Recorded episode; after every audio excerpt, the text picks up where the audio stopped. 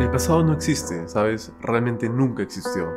Ponte a pensar en todas las cosas que viviste, en todas las aventuras, en todos los tropiezos. Realmente en la actualidad eso ya no está, no existe. Y si existe en tu mente es porque tú le has dado el chance de que se puedan hospedar en tu mente en el estado en el cual tú prefieras.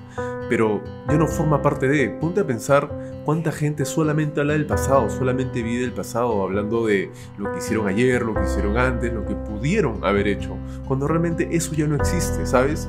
Yo construyo mi futuro con mi presente, en el día a día. Y sé que mi pasado va a ser simplemente como un banco de datos, un banco de información, un banco de memorias, que de alguna manera me va a servir cuando yo elija, no cuando elijan los demás, no cuando se me lo imponga, sino cuando yo elija cuándo usar estas memorias, porque de mí depende si lo utilizo para algo constructivo o lo utilizo para algo destructivo, simplemente es tu decisión todo el tiempo, ¿te das cuenta? Entonces yo te voy a recomendar algo muy poderoso.